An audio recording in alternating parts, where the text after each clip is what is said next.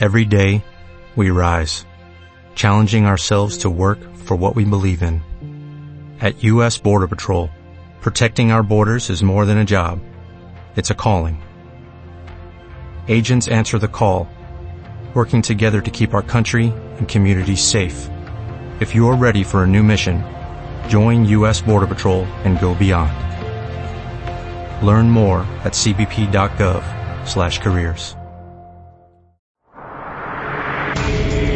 MBS 102.5 presenta Dispara Margot, dispara con Sergio Zurita y Horacio Villalobos. En el entretenimiento, estamos contigo. Al llegar a la recámara, supo que era una bala. Trató de permanecer un rato en el arma, pero fue expulsada de aquella morada al grito de... Dispara, Margot, dispara. Dispara, Margot, dispara a través de MBS Radio. Lo hacemos completamente en vivo hoy. Eh, ¿Martes? Sí. ¿8? Martes, sí. De enero. Sí. Iba a decir de junio porque es January. ¿Pero de qué año? Felicidades a mí. De enero de- del año 2019. ¡Eso! ¡Eh! ¿Qué Lo-? No, no es cierto. Lo he logrado de nuevo. Eh, bienvenidos a Dispara Margot Dispara a través de MBS Radio. Pueden escucharnos, obviamente, y- pero también pueden vernos a través de Noticias MBS o mbsnoticias.com y ahí le, le pican y está una camarita. No hay mucho que ver, este, solo Claudia Silva, que está guapísima, como siempre. La guapísima, espectacular, inteligentísima Claudia Silva. ¿Cómo están? Buenos días, ¿qué tal? Bien, Claudia Silva. Damas y caballeros, el papito de México. Papito este, señores. Fausto Ponce. ¡Bravo! Eh, A punto de... Eh. voy a revelar cuándo van a ser. Ah. En, el pro- en el programa de hoy, en algún momento.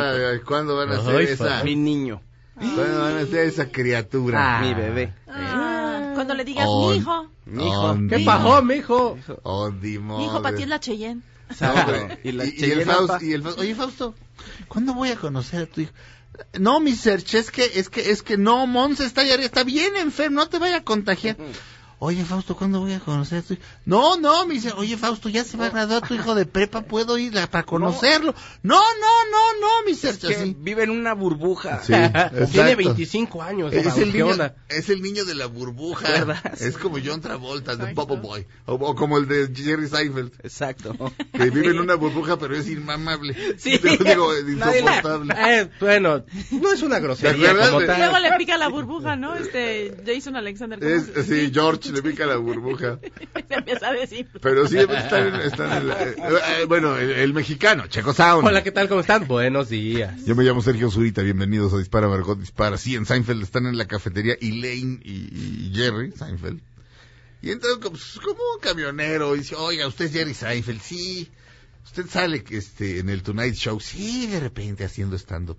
Pues fíjese que mi hijo es su super fan y va a ser su cumpleaños este fin de semana. Pero pues yo vivo, yo vivo fuera de la ciudad, yo vivo rumbo, a- rumbo, a- rumbo al Cuernavaca de aquí de Nueva York.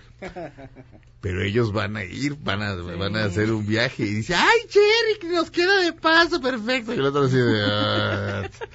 Oye, pero es un niño de una burbuja. Pero todo el tiempo dicen Bubble Boy, yeah, Bubble Boy. Y de repente ella dice Bubble Boy y hace una burbuja de chicle. Y es todo el pitorrego del niño de la burbuja al que nunca ves. Pero tiene esta voz, es así super mamela. Y de repente se ponen a jugar maratón. Y dice, ¿quiénes tuvieron este, conquistada España durante 500 años? Eh, dice George, dice, ¿quiénes tuvieron conquistada España durante 500 años? Eso es fácil, imbécil, los moros. Dice, los mopos. No seas idiota, son los moros. Aquí dicen los mopos, moros. Dice, es un, es un typo, es un error. Los moros, los mopos. Y como que puede meter las manitas allá, unas manitas y lo empieza a ahorcar. Se revienta la, La burbuja. la burbuja enorme, The Bubble Boy.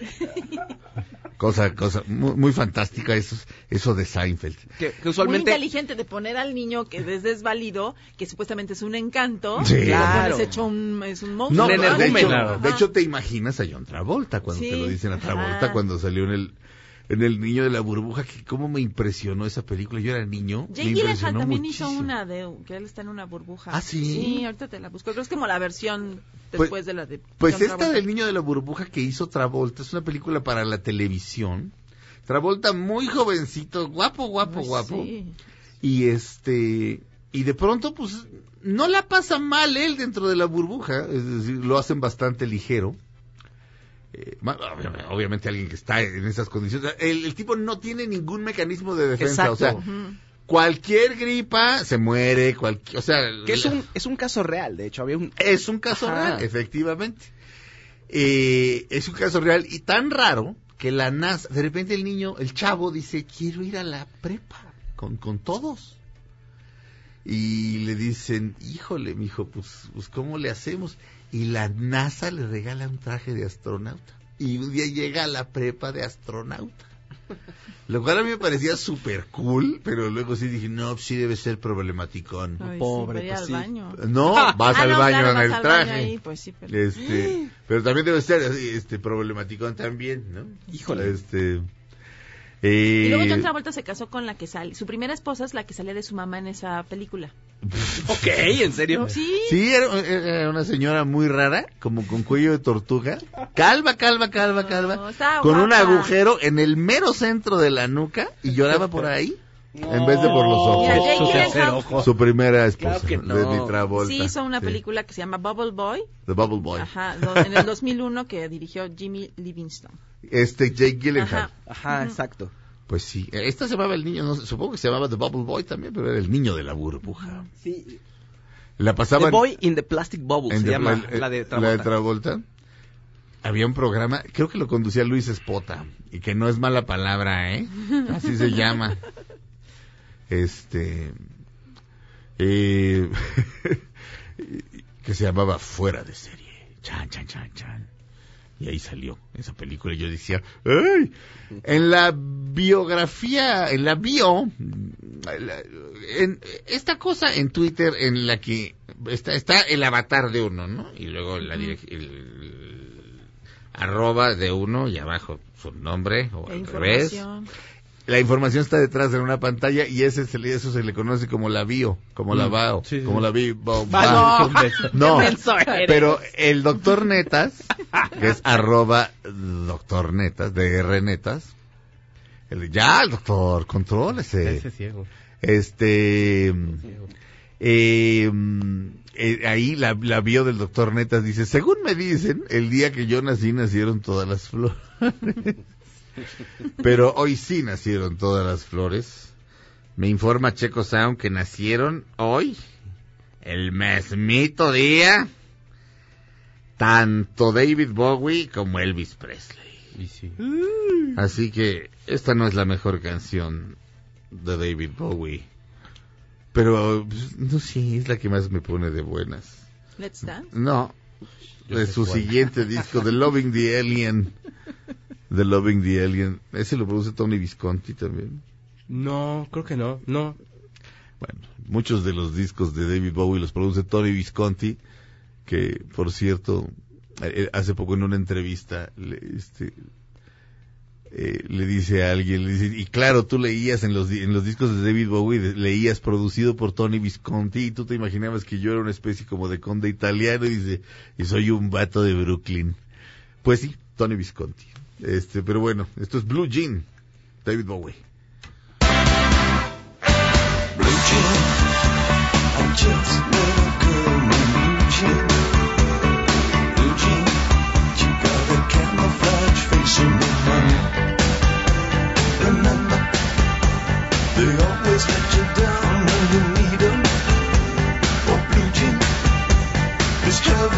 Blue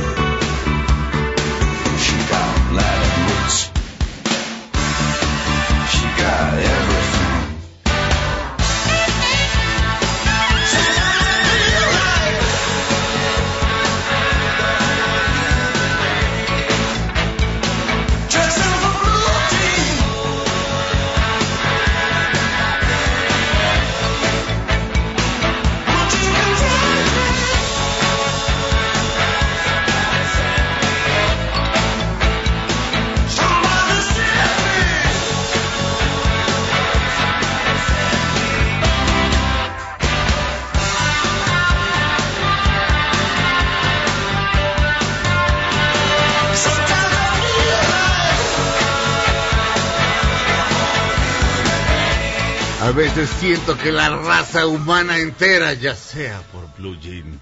¿Quién está en la guitarra? Carlos Salomar. Sí, todavía. Ándale. De 1984 del disco Tonite. Toni- Tonight. Tonight. Esta canción, sí. Ah, la- no, la- dije, dije que el disco era Loving the Alien, estoy idiota. El disco Bueno, es viene- Tonight. viene, de hecho, ahí. Viene Loving the Alien, pero... Este, pero eh, para esta canción estuve escuchando mucho a Eddie Cochran y entonces pues fue como se inspiró. Ah, sí. Suena. La canción dice que no tiene así como nada de nada de la letra, pero bueno, pues que... que, que- No, o sea, pero la pero- música es así de... ah, Póngasele un día en la mañana que tenga usted mucha hueva y va a ver cómo se levanta. Mucha queche. Mucha quecheco. Pereza, mucha pereza. Mucha pereza, mucha Teresa. Oye, Mucha Teresa. oye, pero vamos a recordar a Elvis, ¿no? ¿En la segunda hora Eh, o no? eh, La- no, no sé. Elvis, Elvis no sirve para... eh, no. Es te el genio. Por favor, Oye, por- por favor, pero por favor, ¿cómo me creen? Pero se estrenó una aplicación de David Bowie hoy que es su cumpleaños, porque Ah. hoy nacieron todas las flores y se llama David Bowie Is. Todavía no se puede, bueno, yo no la puedo bajar todavía, pero David Bowie Is era una exhibición que se hizo en, en unos museos en Inglaterra, en un museo en Inglaterra, en, Bru- en Brooklyn también. Luego se hizo un documental en el 2013 y te marcaban toda la historia como con- por medio de la ropa, de la música, todo de David Bowie. Ajá. Y ahorita ya lo puedes tener en aplicación y te hace tu recorrido y todo. Ves alrededor de 50 eh, costumes, 50 De vestuarios, vestuarios. 38 canciones, 23 videos musicales, 60, ca- 60 letras originales, 50 fotos, 33 dibujos, porque recuerden, bueno, si no recuerdan, porque no lo saben, Es David Bowie era pintor es- y era dibujante. Y siete pinturas. Era muy buen dibujante y muy buen Sí, pintor. sí, he, sí, he sí, escuchado sí. A, a- a críticos de pintura bastante renombrados que le hacen muy buenas críticas. Mañana eh, ponemos las pinturas de David Bowie entre Abelina Lesper y, y Abelina y, y Checo acaban a madras. Pues mira, renuncio ya. No, no, no, Checo, ¿cómo crees que vas a renunciar? Nada más acaban a golpes. Creo que no, porque es, Abelín Por- es mi amigui. Abelina es tu amiga, pero Abelina sí, yo creo que Abelina sí te Digo, no, no, No, no, sí me alcanza, específicamente a ti, pero yo creo que Abelina sí debe ser este, como, como, como Fuerte. medio arma mortal. Fuerte está, definitivamente. Primero que me alcance, fíjate, porque ahora yo sí corro bien rápido. Eso sí. No, Checo, pero fuerte está. que también corre está bastante fuertísima. rápido. Está fuertísima. Este, vamos a un corte. tengo a la tía Veros. Vamos a un corte, regresamos a Dispara, Margot Dispara a través de MBS Radio. Él es David Bowie, que nació en un día como hoy. Me, me choca que digan un día como hoy, pero es decir, ah, también llovía, ¿cómo sabes, güey? Regresamos.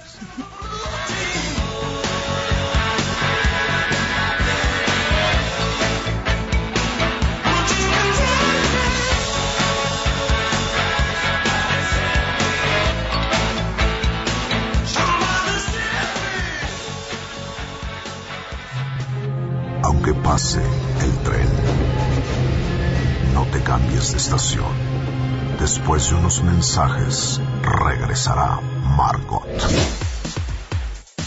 Estás escuchando el podcast de Dispara Margot Dispara en MBS 102.5. Todo lo que sube, baja. Y todo lo que se va, tal vez regrese.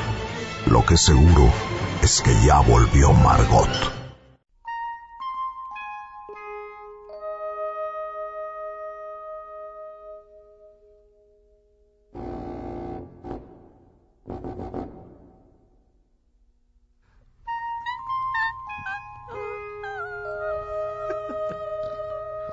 Los maullidos no, no vienen en, Me estoy la- comunicando la- con mis amigos extraterrestres. La partitura del maestro John Williams no, no incluye los maullidos de, de la señorita Silva. Esta va a ser la marcha nupcial con la que se va a casar Jaime Maussan. Ay, le van a dar arracheras de otro mundo de banquete. Arracheras de otro mundo. Arracheras de ¿Existe otro mundo. ese ¿Es restaurante? de él? ¿Es el que está aquí, no? ¿El del ovni o ya no es? No, ahí el del ovni, yo quiero ir al del ovni. ¿Ah, en Coajimalpa? Sí, están como por allá, por Hay el uno- Chegaray o por Aquí allá. hay uno muy cerca que tiene un nombre. Ajá, yo pensé que ese era el Creo que mi mamá de suyo. chiquita me llevó a ese restaurante. Cuando yo he pasado, Tiene un estar nombre. haciendo el pastor y mira, De se hecho, ve bien sabroso. Se llama Los OVNIs, ¿no? Aquí Sí, se- sí, sí. Ay, qué bonito. Y a la vuelta un boliche. Me encanta. Ah, qué padre. Ya no se oye, a ver. Es que está como... Se están, se están comunicando los mendigos. Eso, ese, ese último pensé que era de Claudia. ¡Fue, Claudia! Sí, ah, sí. Esta. No, No, eso ya este, no. este. No, Claudia, espérate. Espérate, Claudia. Espérate. Ah, que la. O que la fregada. Te voy a poner ahorita la partita, te voy a poner el, el- el área de la reina de la noche para, para- ya para que dejes ahí las cuerdas vocales. A ver si ahí llegas. Sí, igual y sí llego. Mm, A Eso. ver. Dice muy aguda. Sí, pues era soprano lírico ligero cuando tomaba mis clases y ¿Ah, sí, sí? alcanzaban las notas, pero a mí so- las altas me daban, como yo decía, eso, ¿qué me dura? Sí, llego. Sí. Me costaba a- a más mí- trabajo lo grave. Las Sí. altas son lo de Claudia. De Claudia te pones de pechito. De do, de do de pechito. No de pecho. Perdóname por decir, como diría Mauricio Garcés, perdóname por decirte de pechito. Es de pechazo. Perdón. ¿Se acuerdan de esa película de Don, Juan, de. Don Juan 69? Sí, sí, sí. Que ve a alguien, está alguien de overol y dice, óigame muchachito, y se voltea y dice, pues, es una chica. Sí. Y luego, dos, dos escenas después la ve en bikini y le dice, perdóneme por haberle dicho muchachito. Es usted un muchachazo. Claudia, no te enojes, Claudia. Se oye como una bolsa, ¿no? ¿Es A parte ver. de la música? A ver.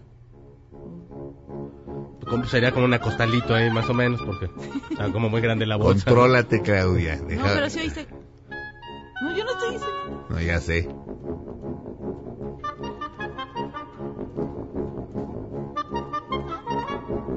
No sé, no sé si es la técnica con la que le est- están tocando el violín, que se- o, no sé si es un pichicato o si le está pegando con el Con el arco. con el arco a las cuerdas y se, se escucha como las cuerdas pegando. Ya, eh, eh, es, eh, bueno, es música pa- para quien no la haya sí. habrá es gente que habrá gente que no habrá gente que no habrá visto esto. Es- es- bueno, es, es encuentros cercanos del tercer tipo, una película de Steven Spielberg. Oye, pero perdón, nada más rápido. Pichicato es cuando es la técnica de eh, eh, tocar una cuerda con el- los dedos, o sea, como si lo estuvieras pellizcando. Así es.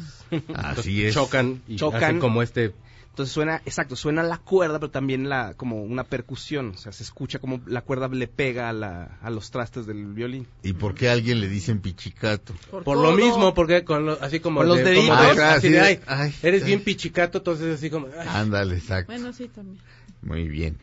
Por eso. Jaime Maussan, investigador de fenómenos extraterrestres y farsante absoluto. Dice Ey, aquí, no, dice. no, Oiga, aquí dice, no, respeto para el que no. señor. Respeto para el te- periodismo de tercer que milenio. debería estar en la cárcel. ¿Por Dice aquí. Claramente aquí dice. Eso no dice. Se integra, es cierto, se integra a las filas de TV Azteca, claro. Que a partir del 13 de enero transmitirá su programa Tercer Milenio tras 46 años de laborar en Televisa. Alberto Ciurrana, cuyos pensamientos este, nos han inspirado, director general de contenido y distribución de la televisora de la Jusco, dio a conocer el movimiento a través de redes sociales. Bienvenido, querido Jaime Maussan, arroba Jaime Maussan 1, a tu casa, arroba Azteca, arroba, arroba Amas TV.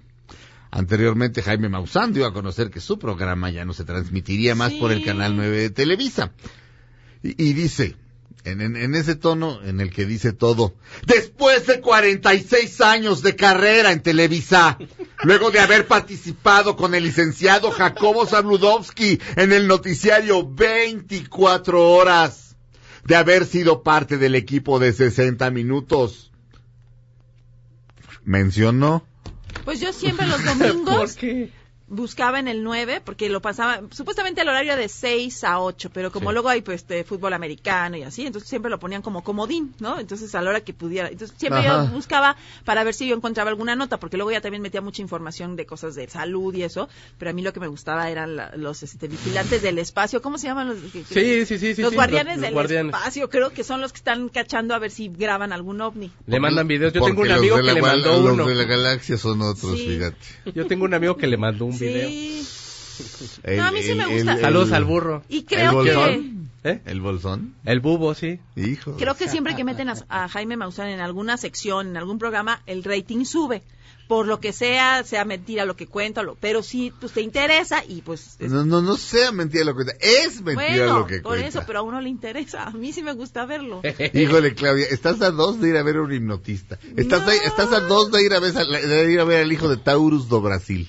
Du Brasil. Que es, que es un señor que sube a 10 va- a 10 nacos. este, los le hace como que los duerme y les dice cuando despiertes vas a hacer una gallina y el público ¡Eh! Mira, mira. Como Tone Camo. como, Sónico como, Camo. como Camotoni. Este, sí, este, y Claudia, estás a eso. de- No, estás pero a bueno, yo pienso como director de contenidos, pues sí, ese señor trae rating, pues lo voy a traer. Y si ya no lo están pelando en la otra televisora, pues aquí le vamos a dar un espacio. A mí Creo me que cae bien. Jaime Maussan. Sí, Sí, ¿verdad que es la onda. Ay. Trae Tú lo odias, no sé por qué, el bro. Sí. Él y el de alien- alienígenas Pues es- ancestrales esencialmente, esencialmente lo odio porque le está viendo la cara a la gente. Y alienígenas ancestrales. Pero la gente decide, decide de hasta dónde se la deja Yo ver. creo que sí cree en eso. O sea, yo, Yo creo que también sí cree. creo. Yo creo que sí Cree. cree que hay, hay algunas anomalías por ahí que no se pueden explicar. Ajá. Pero de ahí a, a- a- o sea, un objeto volador no identificado puede ser, este, las vacas, mi querido Faust, este, cuando pasan a hacer sus necesidades, este, así queda como un platito, así queda, así como casi casi un círculo perfecto. Y cuando se seca la boñiga, la puedes lanzar hacia el cielo haces una toma así con una cámara chafona o con tu teléfono y parece un platillo volador. De hecho, es un platillo volador, lo cual no quiere decir que sea una nave tripulada No, por alguien. yo sé. Un ovni es un objeto volador no identificado, lo cual no quiere decir que, que sea una nave tripulada por, extraterrestres. Hay testimonios. De- sí, por ejemplo, y de siempre pil- se le aparecen a unos, siempre No, se le aparecen a unos de granjeros de que no saben pilotos leer. Que, que que pilotean Exacto. aviones y dicen, no dicen, era un marciano, pero dicen, había un objeto rarísimo, no identificado, que no sabemos y no nos explicamos qué es. O sea, hay cosas raras Exacto, que, bueno, bueno. ahí entra todo, pues, el Todo lo que hace él. Ajá. bueno, sí. de, de que hay cosas raras, hay cosas raras, pero el hombre insiste en que hay extraterrestres. Pero él mismo se burla porque pone su restaurante que se llama, no sé cómo se llama el restaurante, pero dice con arracheras de otro mundo. Eso ya es, madre. ya está- Aparte había un chachachá, el bro. O sea, desde ese entonces ya se creía en eso. O sea, El que en su boda, eh, neto, entre la novia y se oiga pi, pi, pi, pi, pi, y, pi. Y luego Le- que, le- que bailen, y van, van a bailar el vals los novios y, y- y el ricacha. No, y los marcianitos eh, eh, este, que van cargando el velo, la cola de la novia. Unos los marcianitos. Sí. Sí, que disfracen, Los morros unos- de verde que disfracen a los niños. Ah, la garra es nuestra líder. Esos. o sea, De esos. como decía un maestro, con la tecnología que tenemos ahorita y con lo que se sabe, el- o sea, la probabilidad de que dos formas de vida se encontraran en el espacio es de cero. Pero, pues, quizá hay cosas que no sabes bien todavía, ¿no? O sea, te fal- nos falta infor- mucha información. Entonces, pues, en una de esas podría ser, no lo sé, pero sí hay fenómenos que no se Sí, explican. pero ahí, científicamente. pero ahí caes en una falacia de, de, de, de la lógica, que es, demuéstrame, yo te digo a ti, demuéstrame que hay extraterrestre, y tú me dices, demuéstrame que no, no, no puedes demostrar un negativo, mi Fausto. Ah, ok. Por eso. El argumento, demuéstrame que no, es una chaf, es- no, no, no, No, es válido, no, no, no, no, es pero- aceptable, es así de, demuéstranme que no, o sea, yo te digo, este, tú me dices, demuéstrame que te echaste a Scarlett Johansson, y yo no puedo, pero, y, y te, te contraargumento diciendo, demuéstrame que no. No, no, no, Pues pero no puedes, puedes- no puedes hacer eso, No o sea. puedes afirmar ni lo uno ni lo otro. Pero, no, pero no puedes decirle a alguien que te demuestre No, un negativo. pero lo que lo- no no puedes decirle a alguien que te muestre un negativo, pero lo que o sea, lo que puedes hacer es que no puedes, o sea, lo que está eso lo único que es, o sea, lo único que implica es que no puedes decir no existe Dios o si existe Dios por un método científico. Bueno, pero no puede, pues, yo puedo decir, no hay pruebas de la existencia de Dios. Y tú, y, y tú puedes decir, demuéstrame que no existe Dios. No, no se puede, ¿verdad? No, no, no, Pero eso, qué yo bueno sé, que pero nadie está diciendo eso, o sea, Es- es- es, decir, hay cosas que no conoces y él está haciendo Quiero una aclarar que yo, que, que yo creo en Dios, pero creo que es un asunto de fe, no de, no de, O sea, él lo que no de ninguna otra Él lo que está haciendo es trazando unas líneas de investigación. Pueden ser verdaderas o pueden ser falsas. O sea, lo que creo que no es está... chafa, es chafa. Lo que creo que no está bien es como ponerlas como si fueran una verdad, porque no tienes forma de comprobarlo. Lo que sí. sí es que no. ya se nos pasó el corte, el bro, y seguimos hablando de Vamos Jaime Maussan y lo vamos a ver. fíjate. Vamos a un corte, Te regresamos a a, regresamos a Dispara Marcot Dispara a través de MBS Radio. Regresando a ver qué pongo, espero que Claudia no este no haga eso.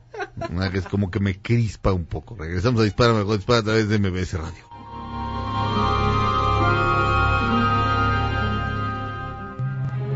Aunque pase el tren, no te cambies de estación. Después de unos mensajes, regresará Margot. Esto es el podcast de Dispara Margot Dispara en MBS 102.5. Todo lo que sube, baja. Y todo lo que se va, Tal vez regrese. Lo que seguro es que ya volvió Margot.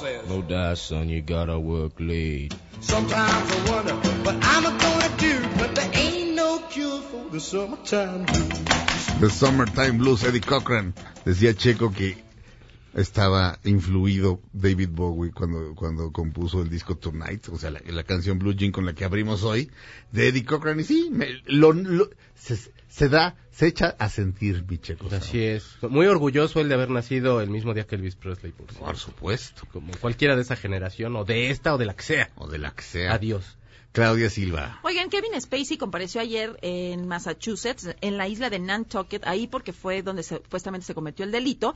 En su primera audiencia, eh, eh, que está demandado por abuso sexual, estuvo ahí, permaneció 11 minutos más o menos, en, ahí en el juzgado.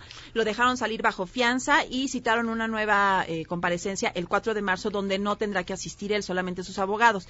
Es desde el principio había pedido no asistir y que los abogados lo representaran por pues toda la cuestión mediática. Sí. Pero el juez dijo, no, sí que venga a esta audiencia y ya lo dejó a la próxima que solamente lo representen los abogados. ¿Y por qué quiere venir, quiere que venga, señor juez? Y el Porque juez, lo de repente, conocer. no, el, juez de repente llamó, llamó al de Plastilina Mosh y cantaron, lo queremos conocer. Es mi amor, es mi querer. Eso cantaron. Bueno, esto Este- es, eh, supuestamente cometió abusos sexuales eh, Kevin Spacey a un eh, joven llamado William Little, que en ese entonces, en el 2016, en julio, tenía 18 años y trabajaba como busboy, que son los que ayudan a recoger pues los platos sucios en, un- en un bar de... Garrotero. Ajá, Exacto. de, de- de- de la isla de Nantucket. Dice que estuvieron platicando y que luego, eh, cuando pues ya como que estaba cerrando la noche, él le mintió, o sea, este, este chavito le dijo, tengo 23 años, y pues se pusieron a tomar este primero cervezas y luego whisky. Pero si tenía 18, Bueno, Se la ajá. puede- Y después eh, lo invitó Kevin Spacey a una fiesta, lo cual él no quiso asistir. Ajá. Y dice, lo que él acusa es que le metió la mano en el pantalón. pero a los 18, bueno, no, No, no, porque, Si es contra tu voluntad, ajá. la, la- la Sí, que tengas, Pero la mamá razón, de él pero- argumenta, tomaron alcohol y él no tenía, pero pues él, yo lo que estoy diciendo, pues el chavito mintió, ¿no? Pues le dijo, tengo 23, porque No. la edad Pero, para bueno. tomar alcohol son 21. La edad ¿no? para tomar alcohol en efecto Ajá. son 21. Entonces, Es, es- es- es- bueno, adelante, Claudia, Entonces, adelante. bueno, él, él le mintió y lo que están pidiendo los abogados es que le, y ya el juez se los concedió, es que to- se puedan tomar en cuenta los datos de su teléfono celular de este, de este hombre Ajá. seis meses antes de todo lo ocurrido. Dijeron, no es que tengamos que, que pensemos que hay ahí alguna prueba, pero queremos que no se deje nin- ningún cabo suelto. Entonces, Dijo el juez. el, el juez fue el que les permitió a los, los abogados son los que dijeron que no se no quieren que se quede ningún cabo suelto y por eso quieren recopilar información del celular de este hombre, Los abogados de Kevin de Kevin Spacey. Spacey. Y el juez ya lo permitió. Y Kevin Spacey pagó una fianza, pero digamos todavía no está libre No, del asunto. No, y además eh, no se puede acercar ni a la familia de este hombre ni a, ni a él, obviamente. Muy bien. Y además, ya para rematar, a Kevin Spacey regresó a Washington y él iba Ajá. manejando su camioneta y lo paró la policía por ir este a exceso de velocidad. Oh. Pero los de TMZ estaban ¿Ahorita? ahí. Sí, ayer. Pues lo después iban de- siguiendo, por de- supuesto. Después del juicio, viajó a Washington y él iba manejando su camioneta y entonces iba rapidísimo y lo pararon. Sí, a- a- a- exacto, no estaban ahí por casualidad, lo iban Sí, y los de TMZ le preguntan a los policías, oye, pero vio que era Kevin Spacey y los otros así, sí, y le, ya le dijeron que iba rápido y le revisaron su licencia, etcétera. Ah, Muy bien. ¿Tú sabes lo que es, lo que es un limerick? No. Un limerick es una especie de, de bomba yucateca, pero, pero irlandesa, en la que este, dices cosas que ri bueno, este, no, no eh, las, las bombas no riman, ¿verdad? Anoche pasé por a tu ca- casa y me ladraron Me ladraron los perros. Traté de aventar una piedra y me, me mancharon No, los sí dedos, alguna rima. cosa. Ah, Por sí, supuesto sí que riman. Bomba. Bueno, Bomba. Bueno, un limerick es una especie de bomba irlandesa. Aunque dices bomba irlandesa y piensas en el ejército republicano irlandés echando cócteles molotov, ¿verdad? Horror. Sí, Pero bueno, no, es una especie de bomba irlandesa Y la más famosa empieza con There was a man from Nantucket. Porque Nantucket rima, rima con fuck it y con socket. y hay una versión limpia y hay una versión sucia. Les voy a leer la sucia. Eh, bu- bueno, aquí hay 10 limericks puercos. Insisto, un limerick es una, un- una rima este, que puede ser obscena o no. There was a man from there once was a man from Nantucket whose cock was so long he could suck it. He said with a grin as he wiped out his chin, if my ear were a cunt I would fuck it. No, Unos pelados los unos- irlandeses. exacto, unos Pero pedos. es que cada vez que alguien Vulgares. dice, pero en Estados Ah, Unidos, cada vez, en Estados Unidos en la televisión, cada vez que alguien dice Nantucket, ¿Se acuerdan alguien, alguien, o sea, si son más, si son más de tres, o sea, o bueno, algunos de los dos dicen Nantucket y el otro, y si alguien es de Nantucket, le dicen este. Qué bonito, ¿verdad? Muy hermoso. Y luego hay otro lugar llamado Belgrave. Muy corrientes. There was a young man from Belgrave who found a dead whore in a cave. No, ya no digas. No, No digas, suenan horribles. Están poca...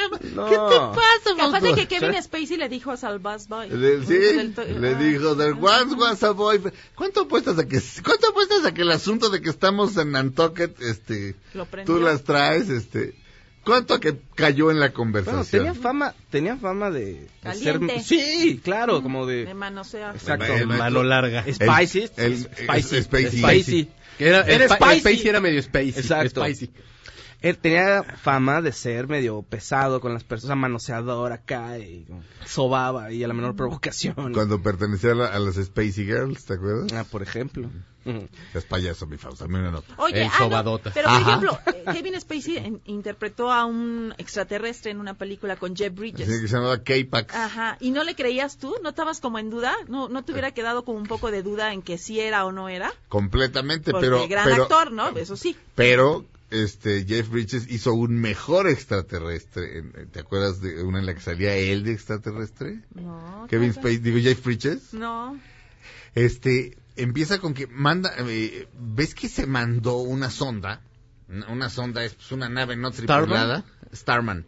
Se mandó una, un- se manda una, eh, hay una, una sonda no tripulada en la película en la que todo el tiempo se está oyendo Satisfaction de, de los Rolling Stones. Entonces, el extraterrestre que es, que es este Jeff Bridges, bueno, cuando llega toma el cuerpo de Jeff Bridges y, este, y se comporta súper, una gran actuación, pero conoce una chava, ya sabes, conoce una chava guapísima y este, e inocente. Fíjate, llega un güey que nunca ha venido a la Tierra y tiene mejor suerte que yo, pero bueno, este, eso ya es otra cuestión.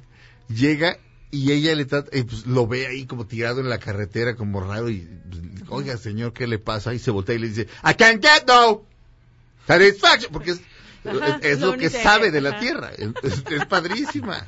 Y sí, la de, la de- en la que Kevin Spacey era extraterrestre, bueno, creía que era extraterrestre, se llamaba K-Pax, Ajá. que es un nombre muy parecido al de un antidepresivo. Sí, sí, sí. Sí, es un antidepresivo que, que- cu- cuyo, este... ¿Componente activo? no, ¿Sustancia activa? no, cuy- eh, entre cuyas, este, ¿cómo se llama? Las cosas malas. Efectos secundarios. Los efectos secundarios, entre algunos efectos secundarios que tiene es que puedes subir de peso. Este, digo, no, no, no, no nivel Manuel Uribe, pero puedes subir de peso. Y este, ¿te acuerdas de Manuel Sí. Uribe? Manuel Uribe Pensé en pesaba, de cerca de 500 kilos. No, mi gorda de This Is Oye, pero qué bien vestida iba. mi- mi Oye, eso es asesorarte. Y está Y no, y el vestido preciosa. divino, la verdad, el vestido. Y ella una cara preciosa. Una no parece. Pero este, entonces, de, ¿qué? ¿Qué estaba yo? Del WhatsApp. De- No, no, no, no. Estabas hablando sobre K-Pax Las consecuencias de y las Ah, sí. Consecuencias del antidepresivo. Adelante, Exacto. antidepresivo que se llama casi como K-Pax. Su- puedes subir de peso. Y como que de repente dices, ¡ay, voy a hacer! Y de repente dices, ¿Para qué? No te genera, digamos, esa, esa preciosa palabra llamada abulia, que por cierto, este, abulia es, pues, ¿Qué es pues, como abulia? flojera, pues como Ah. ganas de no hacer, di- sino que digamos que de repente dices, ay, voy a escribir un, ah, mejor no. Claro, sí. Falta de Pues, voluntad o energía. Falta, ese- es- esa es la abulia, pero No tanto, pero como que sí, como que... Como estás tan cool, es lo que sí, dices. sí, estás tan bien Estás que... un poco demasiado bien. Ajá. Un poco demasiado bien, sí. Sí, que dices. ¿para, para qué me apuro a hacer esto? No, no pasa Sí. nada. Dices, ay, me gusta esa chava, le voy... Ay, no. Ay, ¿para qué pierde el? Vamos a un corte, regresamos a Dispara Margot Dispara a través de MBS Radio. There once was a man from Nantucket. Just for my true companion. True companion. Aunque pase el tren, no te cambies de estación. Después de unos mensajes, regresará Margot. Estás escuchando el podcast de Dispara Margot Dispara en MBS 102.5. Todo lo que sube, baja. Y todo lo que se va, tal vez regrese. Lo que seguro es que ya volvió Margot. Dispara Margot Dispara a través de MBS Radio. Estamos de regreso, Checo Sound. Mi querido el bro, yo ando enfermo, pero las buenas noticias siguen adelante. Y por eso tenemos esta bonita sección. Así es, buenas noticias, conmigo, con Checo Sound. Fíjate que la National Geographic dice que la Ciudad de México es el destino más emocionante del 2019. La Sí. persona que escribe esto se llama Kim Severson y es una chava de Atlanta quien solamente ha probado tortillas este como en bolsita de esas que venden como eh, de las que venden en el súper que la verdad no están tan chidas Ajá. y entonces no es como ir a la tortillería o Ay, qué rico, así, sí. que, No. que la verdad saben diferente Esa entonces dice que la experiencia es precisamente por eso porque el maíz aquí sabe muy bien y entonces en, en la revista recomienda algunos lugares que se destacan por hacer tamales por por todo lo que tiene tortilla pues o todo, lo- todo el uso del maíz en el segundo lugar está el Amazonas peruano Fajinshan en China Dakar en Senegal. Nueva Zelanda, Vietnam, Groenlandia y Oman. Ok, Dakar, de Dakar solamente conozco a Yosu Endur. Pues a estar padre, ¿qué tal que te canta? Llegas así, al, llegas al, al aeropuerto y te llega y...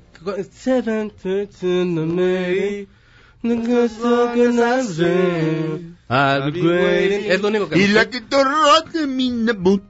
Ah, sí, sí. Pero, güey, o sea, El que te bajas del avión, te canta Yusu Ondur, y pues dices, no, pues sí está padre aquí. Una vez vi a Dakar, Yosu, no una es vez cierto, Dakar. vi a Yosu Endur aquí vino. Ah, sí. Vino. Y este, y su intérprete era un mamerto. Que pues, yo no sé si había sido su amigo o qué, pero de repente te contestaba él. O sea, así ¿y, y qué? ¿Y cuáles eran sus influencias? este ¿Qué escuchaba usted de niño? Y entonces yo son decía, no, pues tal, tal.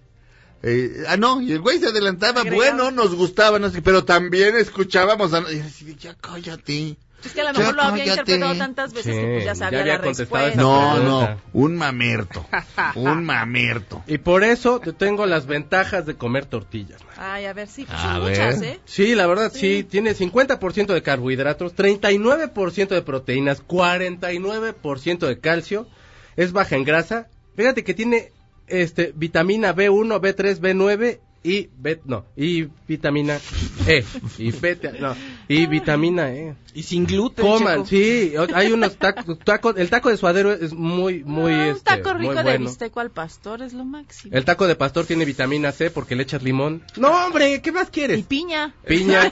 No, Esa hombre, es sí. es- voy a ir por uno ahorita, de hecho. Deme cinco antigripales. Exacto. Ay, Pero rico. pues eso es lo que tiene mi querido el bro, así que somos el destino número uno para venir en la Ciudad de Eh, México. Más emocionante, pero emocionante en el sentido de ¡corre los ladrones! Sí, váyanse a comer tacos ahí por este Canal del Norte hay una taquería que está bien buena, el suadero está súper rico, pero vayan a pie. No, I dare you. no, no. no. Eh, ¿Por dónde está? Por el Metro Morelos, creo. Eh, ni siquiera sé cuál es el Metro Morelos, No, ni Checo. Checo. Están bien ricos, de veras, ¿verdad mi mallito? Yo nada más... eh, Congreso de la Unión y, y creo que no me acuerdo cómo se llama el eje, pero Congreso. Un día nos podemos, nos quedamos de ver todos aquí afuera y los llevo. Congreso de la Unión sí te, sí te la manejo. Congreso de la Unión era Avenida del Taller. No, ¿Avenida del Taller es otra? sí señor, cruza, ¿Eh? cruza. Guía rojico, Checo. ¿Era Iguarán? Habían unos tacos en Avenida del Taller, no, hay unas pizzas buenas por cierto en Avenida del Taller. Bueno, yo vivía cerca de Avenida del Taller. Sí, sí, sí. Este... Qué bonito es todo, güey. ¿Ves? Pues la colonia del parque. Voy a hacer mi película así como Alfonso Cuarón hizo Del Roma. parque. Del parque. Por cierto, ayer, la de Pomo. ayer La me de- estuve agarrando, ayer me estuve agarrando a tuitazos. No, lo agarré de pretexto a un idiota que decía que Roma, Roma no se trata de nada, no tiene Ah, Que historia. el guion no, sí, que el guion estaba malo. Lo puse como lazo de cochino y luego ya, como no él, él- como él no podía contraargumentar, porque lo- yo le decía con argumentos, esto, esto, esto, y me decía, y a ver, ¿qué significa esto? Y esto te decía, ah, tú nada más preguntas y descalificas, el único que tiene aquí que razonar soy yo, vete al cuerno. O sea, lo ignoré. Pero me sirvió de pretexto como para dejar en claro para mucha gente que es así, que dicen, no, pues es que de qué se trata, no le agarro la onda. Lo he dicho 300 veces, Roma es una película acerca de la traición. El padre de familia traiciona a la familia. Fermín traiciona a Cleo. Otro. Este, el gobierno traiciona al país, matando a su propia juventud. Todos, todas son historias de traición. Y Cleo, a pesar de su heroísmo, y, a- eh, y a pesar de, a pesar de su heroísmo, Cleo ha llegado, el personaje de la, de la, pues de la sirvienta, este, dice, si la palabra les molesta, ustedes disculpen, no la estoy diciendo para ofender, pero el Cleo, Cleo, el personaje principal, el personaje de la sirvienta, este, mm, ha llegado a un punto de su vida en el que tiene un cierto nivel de sofisticación, en el que ya no se halla tampoco con los con los Con los con suyos. Cuando están en la fiesta de navidad que, que una señora le dice vente acá con, con nosotros con el resto de los Pero estoy de los sirvientes no que no con el resto de los sirvientes no no dice pero no, No, dice no dice, eso pero estoy embarazada, pero la otra que quiere dar pool, que la otra no quiere porque tiene a la- está esperando al sí niño. pero este pero ya tampoco se halla ahí No.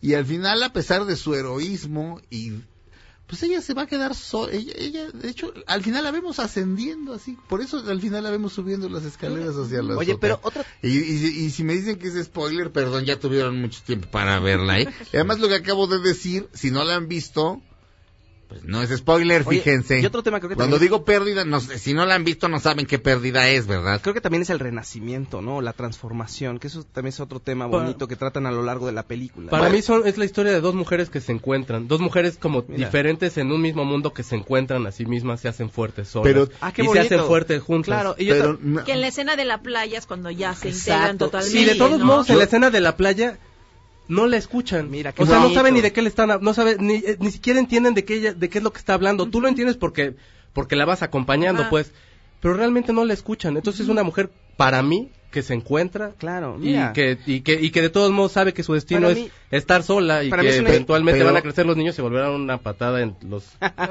pero ellos, pero esa, ella, esas dos mujeres no- nunca tienen un encuentro real. No, pero... O sea, Ajá. no es así como de tú, yo, yo me reconozco en ti, tú te reconoces en mí. No. Eso es momentáneo. O sea, es así de, nos vamos a llevar a Cleo también para que se entretenga. No. También cuando se van de vacaciones también la traen de sirvienta.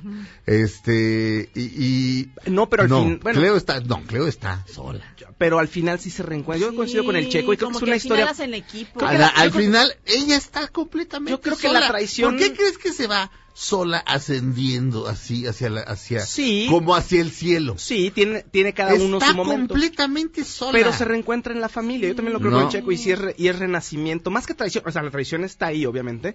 Pero creo que el ensayo siempre es acerca de la transformación y el renacimiento. No, pero el asunto, A el través de la personaje, muerte. pero el personaje principal es Cleo. Sí, pero Sí, todo pero- el tiempo pero Cleo. Pero Cleo no pertenece a la familia. Pero No, tiene un pero Por sí hay eso, una- pero claro, ella, una- de alguna No. forma ella crece con la experiencia que tiene, Sí. No. sola, o sea, aparte y todo sola. Pero sin tener como que autista decir durante nada, la playa. tragedia las une a las dos. Exactamente. Sin tener que decir, se Y- empatan porque porque a las dos les pasó algo y ni siquiera tienen que saberlo o ni siquiera se lo tienen que contar. Y es un- Ellas se empatan por, por- porque están en un, en un momento. Pero Cleo está de- sola. Pero es un renacimiento de la misma Cleo a través de los otros, claro. Cleo Por eso, sola. o sea, el ensayo siempre es acerca de la muerte y el renacimiento y hay muchos elementos. Toda la película te lo está ensayando. Yo Para- creo- O sea, Pero yo no, entiendo, no yo te no es que entiendo. sean amiguis. No, pero creo no- que la escena no- de la playa es para eso. Es como el clímax de que nos estamos, nos estamos, entre todos, los niños y nosotros, somos fuertes. Nos Sí, acompañamos, somos pero como- estamos Nos solos. abrazamos. O sea, En sí. ese momento, sí. Bueno, pues, pero pero, yo a creo que- pesar de su heroísmo y de su per- ella enfrenta enfrentará su pérdida Pero sola. de todos modos todo el tiempo ¿Por lo qué hizo crees sola. que la toma sola? Si, si la película fuera de est- eh, estas dos mujeres se reconocen, lo cual sería francamente cursi y francamente ridículo y francamente hollywoodense, seamos realistas. Mm. La señora de la casa se vuelve amiga de la sirvienta por el amor de Dios, eso es ficción. Y, Por de, la, y de la chapa. pero se Por eso Al yo digo que final cuando ella ella, está sola. Por eso yo digo que cuando ella se abre realmente, en el momento de la playa, nadie la escucha, nadie la entiende, nadie sabe por lo que realmente está pasando. Tan, tan fuerte está que la Ah, versión creo. de Net- que la versión Cuando de Netflix hay gente que ni siquiera le entiende Cuando eso. suelta cuál es su dolor. Por sí. supuesto. Ajá. O sea, ella al final Por- de cuentas está sola. Mi, mi punto es, son dos mujeres que se encuentran a sí mismas, no que se encuentran en, Ah, en el entre ellas. transcurso. Ah, de o sea, acuerdo. ella se da cuenta, ella sí pasa de una como inocencia a una madurez después de ese Sí. golpanazo que se pone Sí. y ya y, y de la misma forma en la que este hombre te mete a su realidad te saca o Y sea la señora de la casa en- también entras a la película y de pronto te invita y de pronto te saca y ya o sea ella se sube y sigue su vida sola ¿ok? pero acompañ- estamos solos pero estamos acompañados al final creo que eso es Pero eso es el punto ella no tiene un igual con quien hablar. no, No. pues es- No lo tiene. por eso O sea, está- se e insisto, ella. la toma final es ella ascendiendo hacia el cielo o hacia la nada. Sí, está bien. Y eh, no es casual. O sea, No, no, ese no. director, ese gran director no toma decisiones casuales. Claudia, ¿qué ibas a No, decir? que la señora también de su eh, madura de alguna manera, de ser la Claro. señora de la Claro. casa, y pues madu- las dos son mujeres que No. maduran y las enfrenta el Sí. destino y ni modo a golpe. De y- dependo de dependo de ti, maridito, pasa a otra cosa. y están en una situación muy vulnerable y por eso las dos, em- yo digo que empatan. ¿no? No se Bueno, van a hacer amigas, pero, pero están como en no una se misma van a hacer emoción. ¿me entiendes? Como en Claro. un problema las dos. No, la Sí. jerarquía está ahí, y, pero forma ya parte de una nueva familia, porque ya ella ya tampoco tiene familia. No. ¿Quién? Le Cleo ya no tiene familia, su No, familia por eso. es nueva. Cleo no, Cleo no tiene ninguna Nada, familia. Ni la de Oaxaca, que dejó, ni esta. No, la de yo Cleo creo que está sí. en medio de, Cleo, Cleo está en medio de la nada. Sí, claro, pero la- la- la- el viaje es solo, pero es gracias a que está en familia y es gracias al encuentro con la familia que ella renace. pero no se queda expuesta. La misma experiencia hace que ya no sé qué, o sea, que no esté como, pues sí, sí está sola, pero no está, ya no está sola sufriendo. De alguna forma se abre, nadie la entiende, nadie la escucha, nadie sabe ni a qué se está refiriendo cuando dice ella. Pero Sí. ella ya, el, el hecho de que ella lo sacara, No, que tiene- se enfrentara al sentimiento, Ajá. ese hecho le permite ya poder seguir adelante. No, a su cortísima edad, al- cuando acaba la película, tiene una madurez. Sí, o sea, le ves la- Tremenda. lo ves en la mirada. La Ajá. misma forma en la que los niños, este, así como que se le repegan cuando van de regreso de la playa, todo. Ella ya le ves una mirada Sí. que es una mujer, pues. O Sí. sea, era una, era una, una jovencita y de pronto se convierte en una mujer que se encuentra para mí. Roma, la mejor película en años. Regresamos a Dispara Margot Dispara a través de MBS Radio a la segunda hora de este programa. No le cambien, Dispara Margot Dispara dura una hora más aquí en MBS Radio.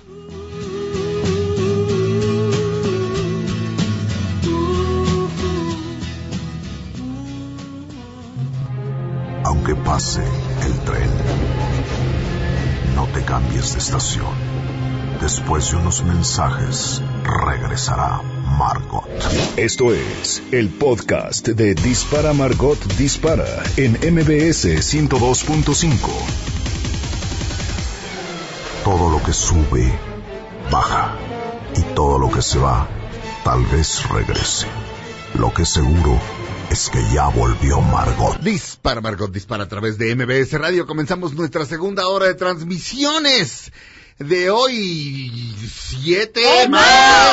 No. ¡Ocho! Martes Martes 8. ocho. Oye, creo que Jorge sí mandó a rasca. Y luego... Y se la comió mi master. Itzel, querida, puedes bajar y ver si la rosca que está afuera de la oficina de nuestro gerente José Antonio Vega la mandó Jorge Ortiz de Pinedo.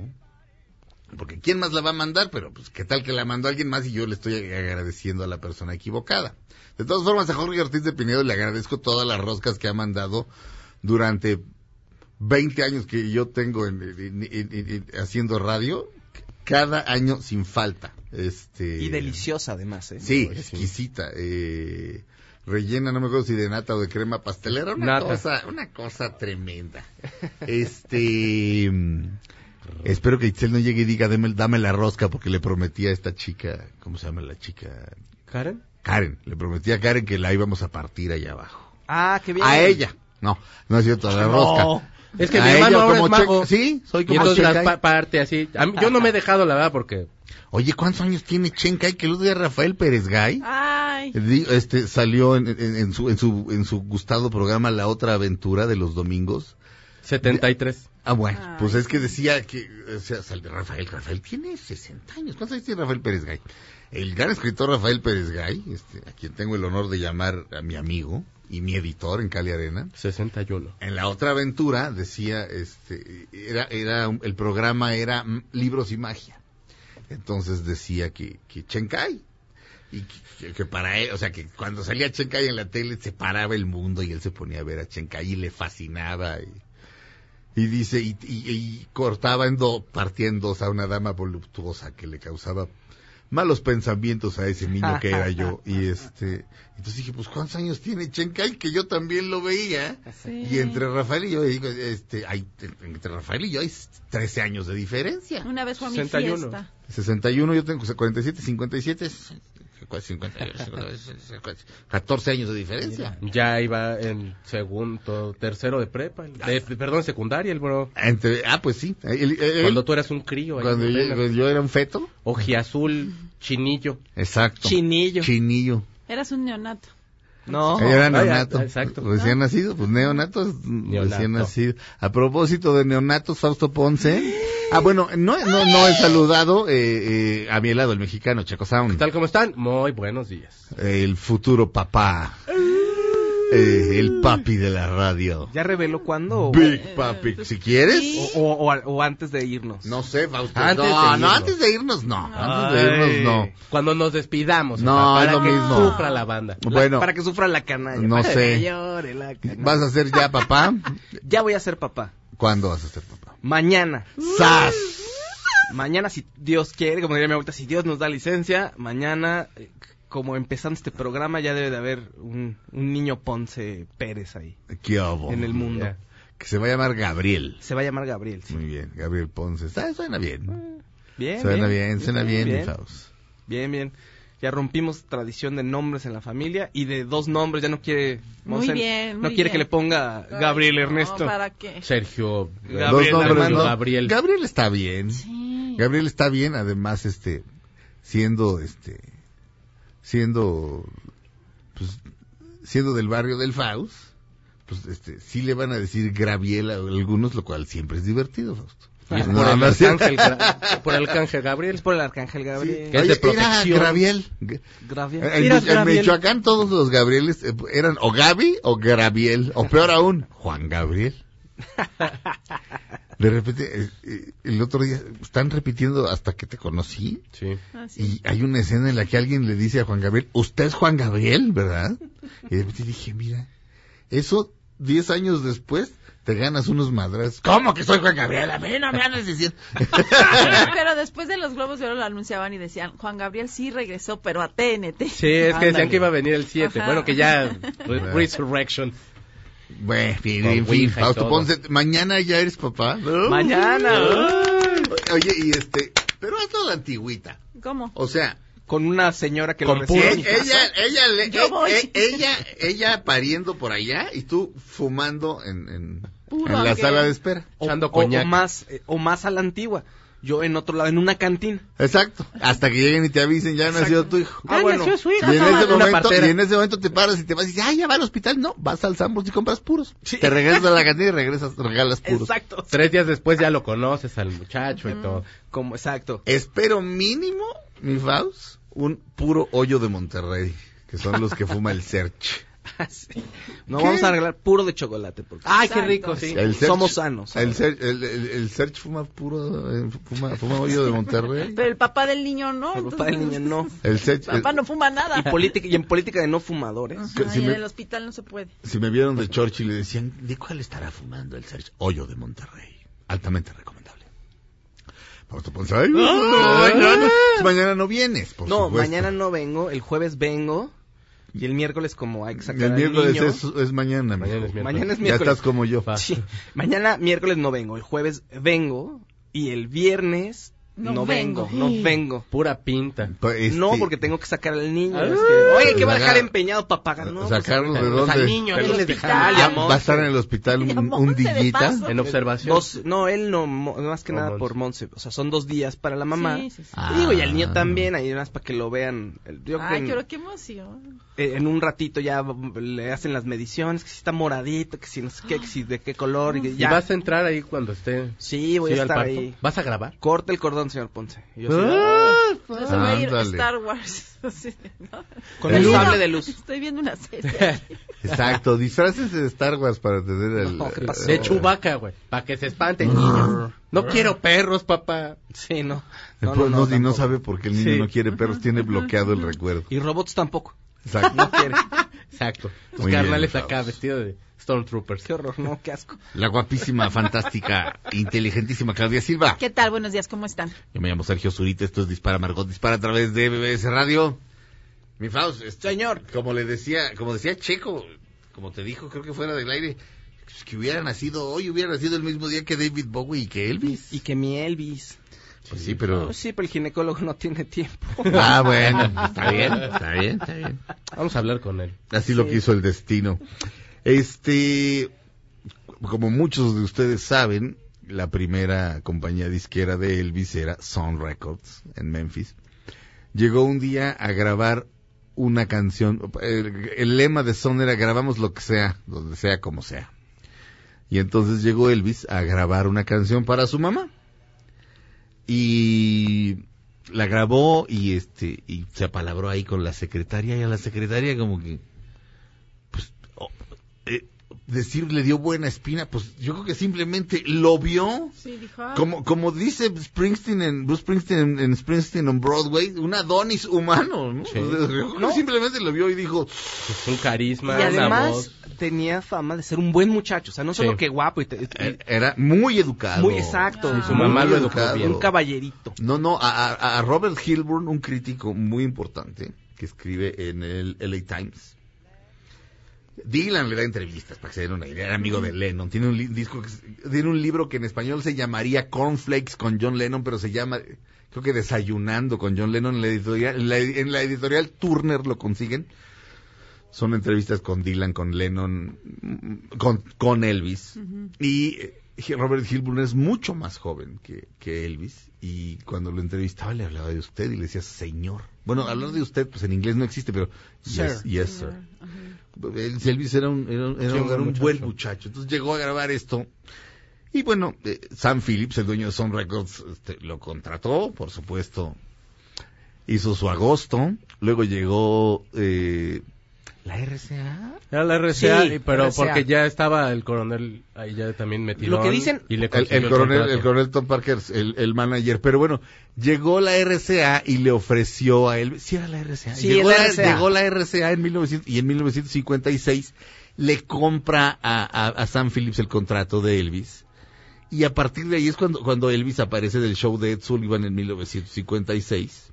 Si ven Springsteen on Broadway, la parte en la que habla de cómo él, Springsteen de siete años, ve a Elvis por primera vez, jamás dice Elvis, pero tú entiendes perfectamente. En 1956 ocurre, o- ocurre ahora sí que el cambio. Claro. Y eh, lo interesante es que en Memphis hay dos eh, eh, sellos discográficos fundamentales para, para la historia del rock, bueno, del rock y de, del rock y del soul y del funk, etcétera. Llamémosle rock and roll para, para abarcarlo todo. Esos dos sellos son Sun Records, donde grababan, donde grabaron Johnny Cash, Elvis, y se me olvidaron todos los demás, pero son todos. este, que diga, eh, y, y el otro sello discográfico importante de Memphis es Stax. En Stax Records grabó, por ejemplo, ¿cómo se llama este hombre? El que hace la voz del chef en South Park. Ay, este. ah, ahorita te Este- digo, ahorita te digo. Shaft. Sí, bueno, sí, sí. el- este güey. En St- Stax, Rec- este, Stax Records es fu- fundamental. Y Elvis también grabó en algún momento en Stax. Isaac Hayes. Isaac. Isaac Hayes, por ejemplo, grabó en Stax Records. Digamos que es eh, el concepto que se tiene es que Sun Records es una disquera de blancos, porque también este Jerry Lee Lewis, etcétera. Pero no, antes grabó a muchísimos negros Sam Phillips. Pero bueno, se- con quien se hizo famosísimo, por supuesto, fue, fue con Elvis y con Johnny Cash y con Jerry Lee Lewis. Y Stax Records, pues sigue la idea, era, la idea es, pues, es, una, es una, este, una disquera de soul y de funk, Sí. etcétera. Pero el- Elvis también grabó en Stax más adelante en su carrera. Ah, claro. Entonces, y vamos a Claro, poner claro. un- este, esta- es- este disco se llama Elvis en Stax. Salió en 2013. La canción se llama I Got a Feeling in My Body y es Elvis cantando funk. El rey del rock and roll le funkea como James Brown. Aquí va porque es su cumpleaños. Elvis Presley, I Got a Feeling in My Body.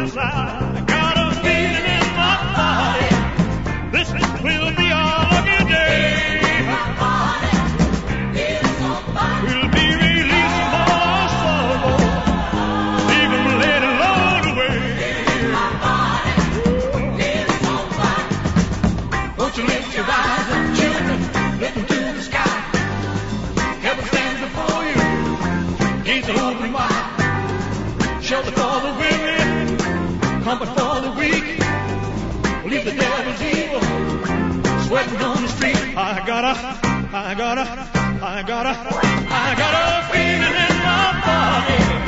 This will be our lucky day. We'll be released from all our sorrow. Leave 'em laid alone.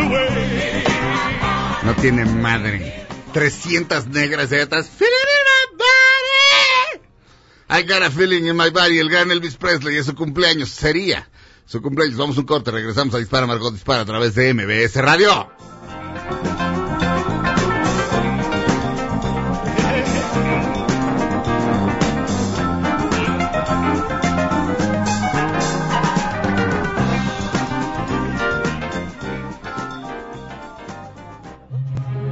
Aunque pase el tren, no te cambies de estación. Después de unos mensajes, regresará Margot.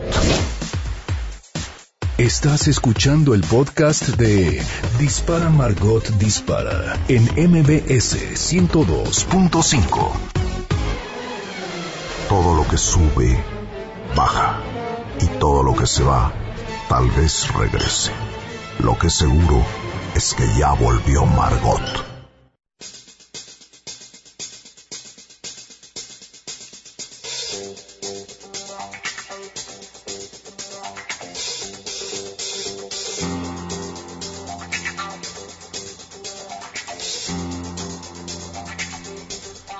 ¿Quién es el güey de esta cabina que va a ser papá mañana? ¿Quién es el campeón que demostró que sus muchachos pueden nadar?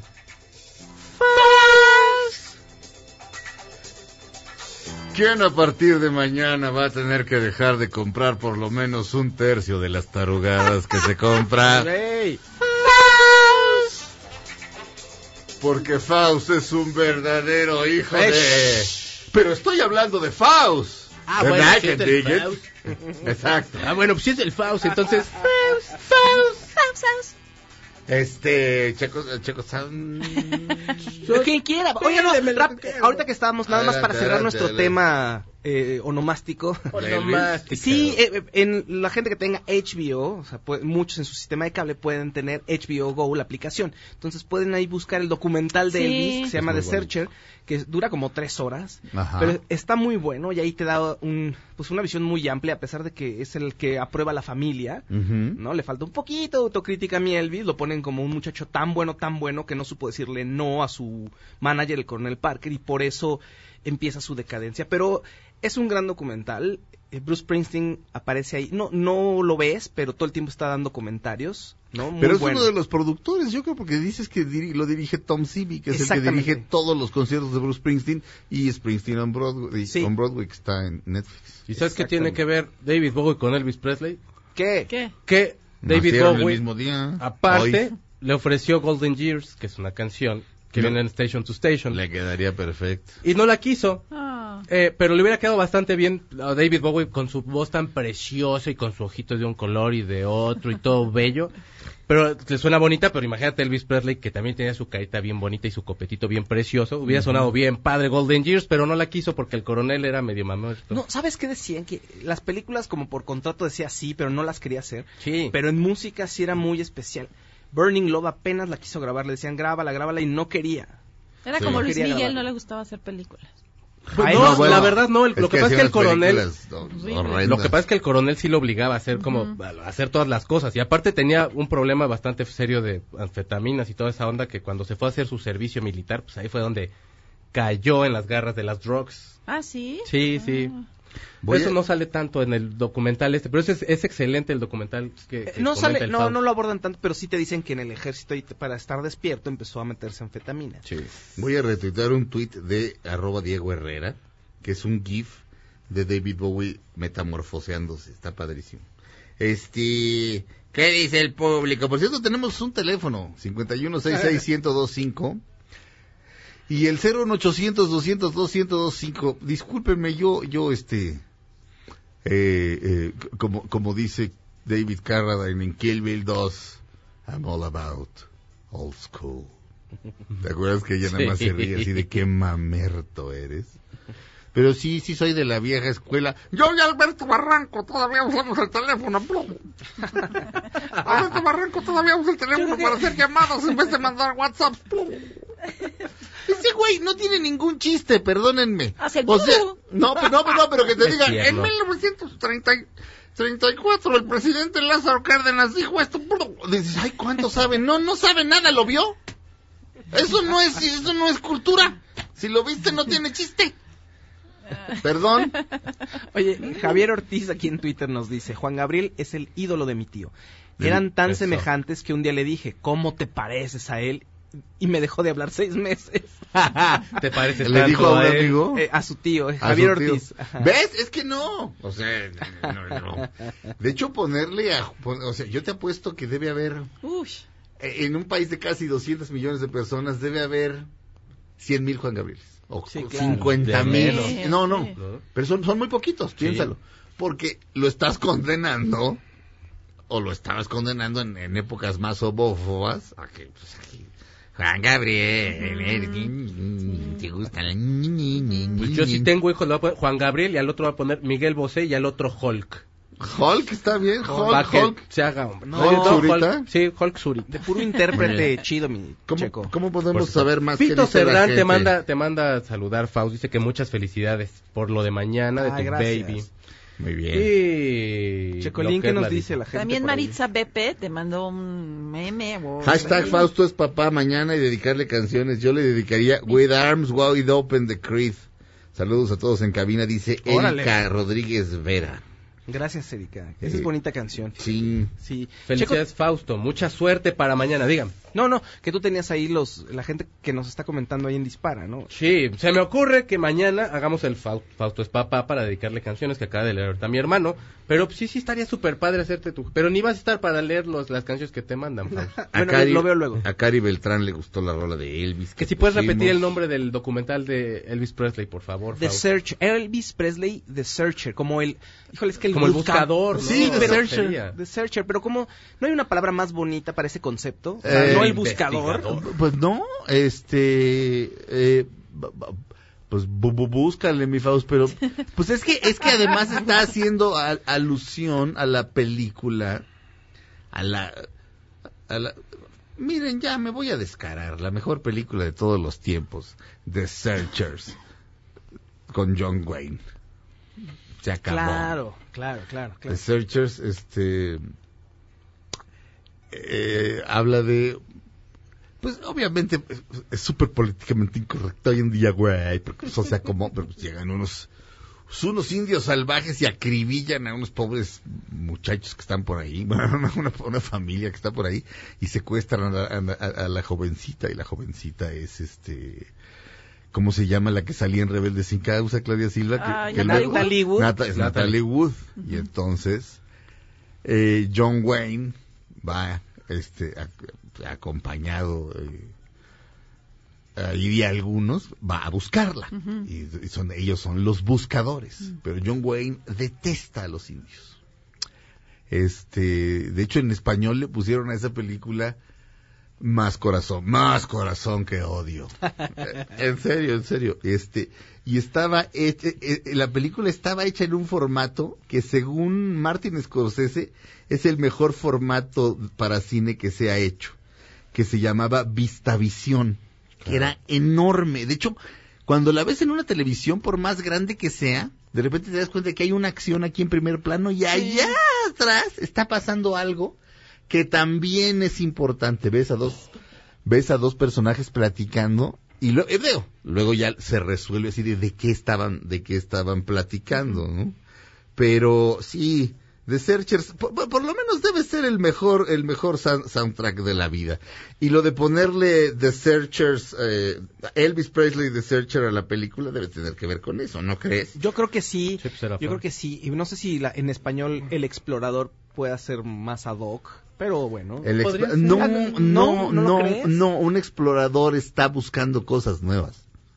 Bu- bu- Bueno, sí, sí, ¿no? O sea, Sí, porque estás Sí. explorando nuevas tierras. No o sea, sabes qué vas a encontrar. Elvis- Y el buscador ya tiene una, ya tiene Ya una, sabe qué va a ya- buscar, exacto, ¿no? ya tiene una meta, ¿no? Bueno, no sé. bueno, Digo, pues The Searchers, más corazón que odio, vean, véanla, se los juro. ¿Y el Se los juro. Ese está buscando, ya está buscando con quién pelear. Ah, ok. Este, No está a- a explorando ver, con quién pelear. Vamos a ver la diferencia entre... ¿Qué? ¿Corte, Felipe? Ay, Felipe, eres una guapita. Siempre mano. nos regaña A ver, Master de veras. explorador. Ni porque voy a ser papá. Dora la exploradora.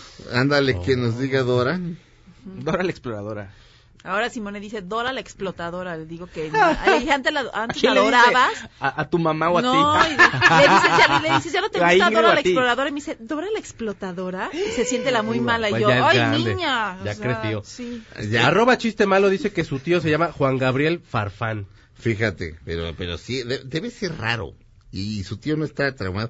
Explorar, reconocer, registrar, inquirir o averiguar con diligencia una cosa o un lugar. Puede ser, puede ser, mi Faust, sí. En fin.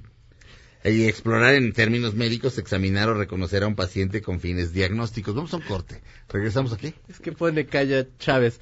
¿Quién en la cabina a partir de mañana va a dormir menos? O yo, Faust, no te preocupes. ¿Quién no va a dormir nada? ¿A quién le van a pedir asilo en su casa? A Ah, ti, a Tengo un ser cuarto extra, no te preocupes, Faust. Vamos a un corte, regresamos a Dispara Margot Dispara. El 51661025 está a su disposición. Tenemos aquí unas llamadas regresandito de corte, las leemos. Y también el 01800 212 1025. No, 01800 202 1025, ¿correcto?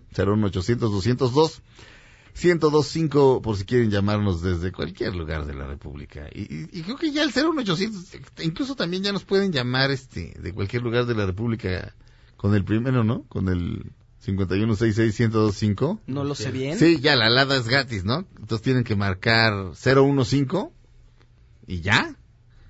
015 01 51665 551661025. Bueno, ustedes sabrán, perdón. Soy de la vieja escuela, pero, pero no sé.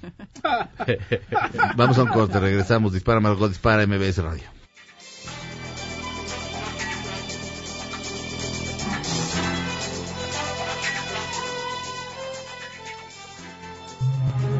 Aunque pase el tren, no te cambies de estación.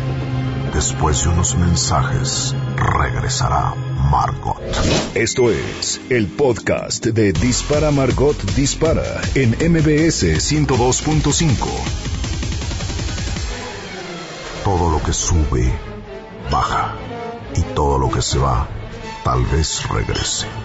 Lo que seguro es que ya volvió Margot. Dispara, Margot, dispara a través de MBS Radio. Este, mm, tenemos llamadas de ustedes. Marta Herrera de Coahuila. Muchas gracias, Marta. Me gustaría que me felicitaran porque hoy es mi cumpleaños. Muchas felicidades. Nunca me pierdo el programa. Me encanta. Gracias, Marta. La Wembley. Me gustaría que me manden un saludo. Está bien, Wembley. Sergio Héctor, ya comenzaron a cerrar gasolineras por el desabasto en la Ciudad de México. También aquí, Ay, no me yo sabía que en el interior. no. Bueno, eso dice bueno. un radioescucha llamado Sergio Héctor. Este, ya verificaremos. Juan Manuel, me gustaría que me manden un saludo, nunca me pierdo del programa, por supuesto, Juan Manuel. Y ayer Jackie, este, por Twitter, me mandó un tweet largo en el que me platicó este, una historia y yo le contesté y, y me dice ahorita que está muy contentilla. Este, que, que vive en Oaxaca, pero que ya vendrá, porque le dije que podía venir cuando quisiera al Sí. programa. Entonces, Jackie, puedes venir, te lo, re- te lo reitero. Y por cierto, este, respecto a lo que me platicaste ayer, soy una mendiga tumba. No me lo voy a contar ni a mí mismo. Es más que me platicaste, es más de quién estábamos hablando. ¿no? ¿Quién sabe? ¿Quién, quién quedamos que seguía? Ay, no, creo que quedan. ¿Cuánto? qué- qué? ¿Una nota rápida? ¿Alguien tiene una nota rápida? Rápido, bueno, el que- oye, fíjate que Los Soprano, el, que, el creador de Los Soprano ya reveló de qué va a tratar la secuela. David Chase. David Chase as- dijo que en la secuela de Los Soprano, que se va a llamar Many Saints of Newark, como pues, todos los santos de Newark, digamos, Ajá. Eh, va a tratar acerca de la infancia de Tony Soprano. O sea, sí va a estar Tony Soprano ahí, pero lo que en realidad él quiere explorar es como la situación eh, social de Newark en esa época, que es de 1967 más o menos, Ajá. que hay una tensión fuertísima entre los negros y los blancos. Sí. De hecho, hay ma- muchas manifestaciones en Estados Unidos en 1967 y Newark es una de las ciudades más complejas porque había una gran cantidad de afroamericanos, pero los blancos estaban en el poder, entonces no, te- no había mucho espacio para la población negra. Muchísimos judíos también, si no me equivoco. Philip Roth nació en Newark. Este, Allen Ginsberg nació en Newark. Este, eh, varias personas nacieron en Newark eh, conocidas. Fíjate que Newark era una ciudad horrible, Fausto, en los 60 pero ahora es igual de horrible. Ay, qué horroroso. Pero es asqueroso. No, te lo juro, de repente se, se, se arman giras y ya tienen como, como que se construyeron un auditorio decente, ¿no? Y de repente, pues, no sé, pues ves así, por decir, Bob Dylan, ay, va a estar, mira, va a estar, se va a echar dos tocadas en Brooklyn, dos en Manhattan, dos en Queens. Ay, se va a echar una en Newark. A la de Newark no voy, me cae. No voy. No voy porque qué tristeza sales y estás en Newark. Y Pues es New nació Jersey, Brian de. Palma, ¿Eh? Sí. También mi Brian de Paul Palma. Simon, Paul Ray Simon, Liotta. Paul Simon nació en Newark. Sí. Siempre anhelando Mm, Manhattan. Ray. Liotta, David Whitney Chase, Houston, el David creador de Los. Sopranos. Bueno, sí, él sí. Y el Shaq. También. Te queremos, Shaq. Shaquille O'Neal. Of course, my horse. Mira. Ay, Oye, el Shaq. Bueno, el- es una película importante porque estamos hablando de una de las mejores series de en la historia de la televisión. Eh, Dice David Chase, el parteaguas. Exacto. Eh, el hay un antes y después de los, de los ópera. el creador David Chase decía que no le encantaba tanto la idea de hacer una película, pero pues que se va a aventar a hacerla porque quiere explorar, eh, quiere usarla de pretexto para explorar, te digo, la parte social de Newark, ¿no? El, el lugar donde él creció. Entonces, bueno, va a aprovechar para poner la historia de Tony Soprano cuando es niño y cómo eso lo puede definir posteriormente, pero va a haber otros personajes de la historia. Como, como ya, bueno, no sé, el papá de Christopher Moltisanti, por ejemplo, que es el protegido de Tony, en fin, varias cositas que hemos visto en la serie, es lo que él dice. Se sabía de que más o menos que iba a tratar acerca de los disturbios de Newark entre negros y blancos, pero había la, la incógnita de qué tanto protagonismo le iban a dar a Tony o si íbamos a poder ver a un Tony Soprano de niño. ¿Cómo dices que se llama llamar la película? En inglés es Many Saints of Newark. Ok, Multisanti es muchos santos y many saints. Ah, mira, claro. Christopher Multisanti es muchos santos. Este El papá de Christopher ahí eh, tiene un rol eh, importante. el papá de Christopher es este el mejor amigo de Tony. Es ¿no? el protegi- Ah. es su sobrino, es el protegido. Es, Tony quiere que sea su sucesor en la serie. Bueno, Que Christopher sea Que su Christopher, sucesor, pero sí. el papá de Christopher Ah, claro. no es como el mero chile de Tony.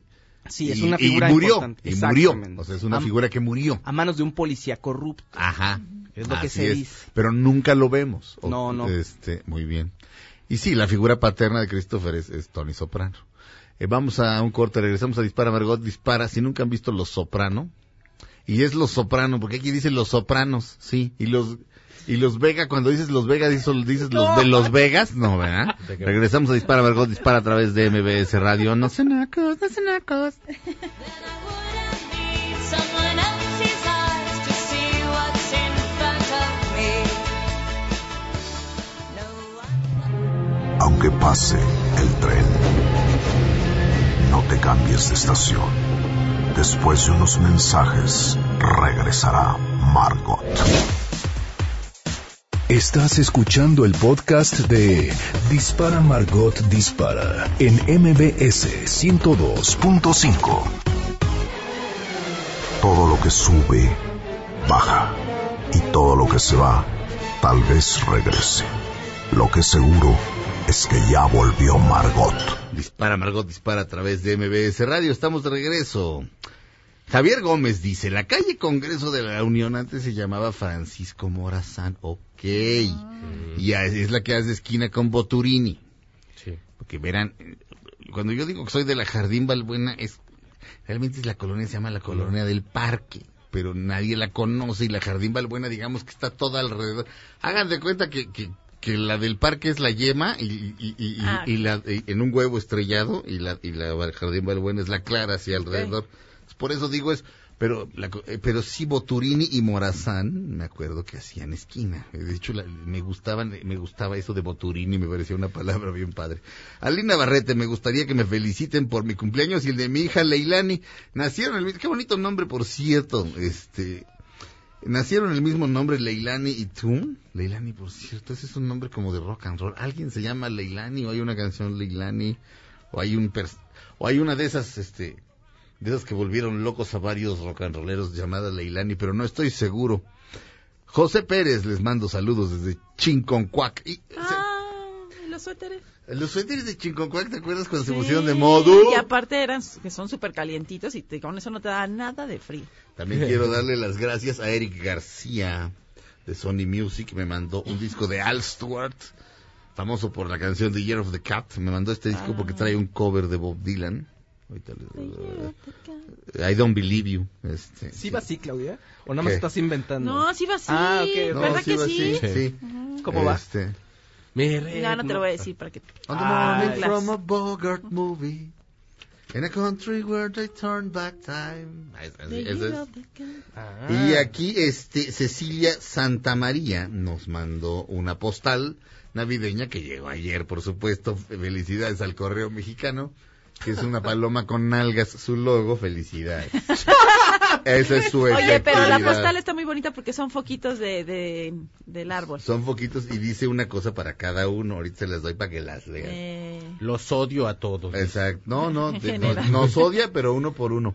Este, Claudio Silva. Oigan, pues Olivia de Havilland, que había estado con todo este proceso de que demandó a la serie y al canal FX por la serie Feud, que contaba la historia y la pelea y rivalidad entre Joan Crawford y Betty Davis, y salía el personaje de Olivia de Havilland, interpretado por Catherine Zeta-Jones. Ella alegaba que estaba eh, falsamente, era despectivo, que no era, no la reflejaba y que aparte nunca le pidieron su consentimiento. Pero bueno, ella inició un proceso legal en contra de, de Brian Murphy de la serie, pero no, la justicia de Estados Unidos eh, de- decidió no revisar el caso. Es Brian Murphy. es- es- Ryan. es Ryan, es Ryan, Ryan. Ryan. Es, es Ryan Murphy, ¿no? El, el que hace estas, estas Sí, cosas como tu. No, no, no. Sí. Brian y Ryan, Ajá. a cualquiera le pasa, Callis, nada más este, aclara. Pues yo, yo, no. yo, yo le decía, este, Ryan Cranston a Brian Cranston. ¿O, o es al revés? ¿Ves? ¿Ves? Siempre me No, queda la Brian, duda. Es Brian, Brian. Cranston y Ryan, Murphy. Murphy. Ryan Murphy, que es el que hace también las de American Horror Story. Horror Sí. Story y el asesinato de Gianni Versace. Exactamente. Que ahí ya se reveló que lo mató alguien con buen gusto, simplemente.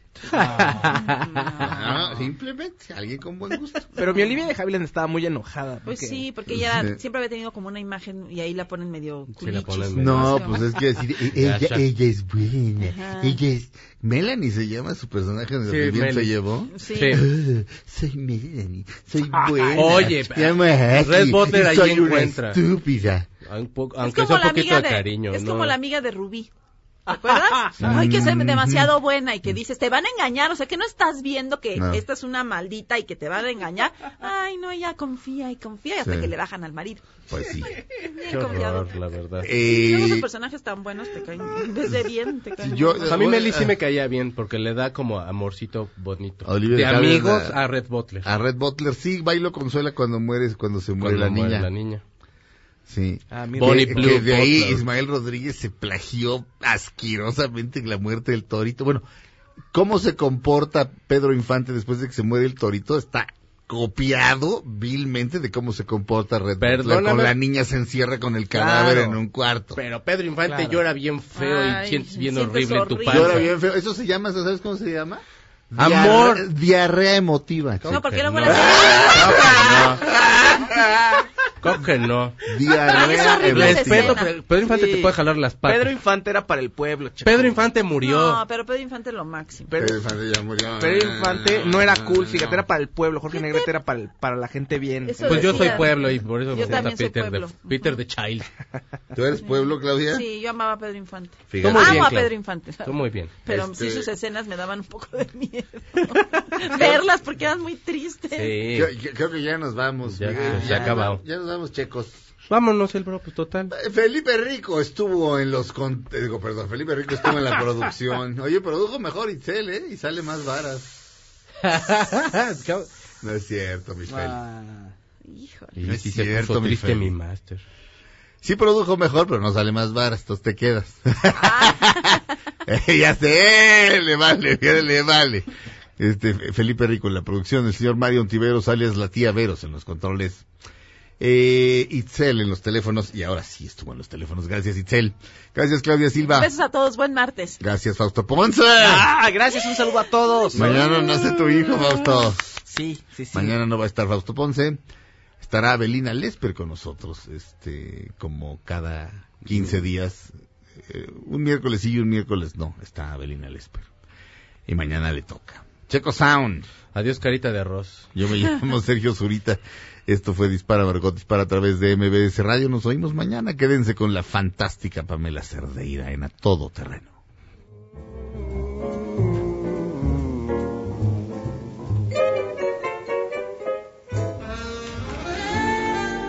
Ahora en un tórax vive alojada la bala que Margot disparó. Nos oímos mañana. Si un proyectil de plata no me traspasa el corazón. MBS 102.5 presentó Dispara Margot, dispara con Sergio Zurita y Horacio Villalobos en el entretenimiento. Estamos contigo. ¿No te encantaría tener 100 dólares extra en tu bolsillo? Haz que un experto bilingüe de TurboTax declare tus impuestos para el 31 de marzo y obtén 100 dólares de vuelta al instante. Porque no importa cuáles hayan sido tus logros del año pasado, TurboTax hace que cuenten. Obtén 100 dólares de vuelta y tus impuestos con 100% de precisión. Solo con Intuit TurboTax. Debes declarar para el 31 de marzo. Crédito solo aplicable al costo de la presentación federal con TurboTax Full Service. Oferta sujeta a cambios o cancelación en cualquier momento.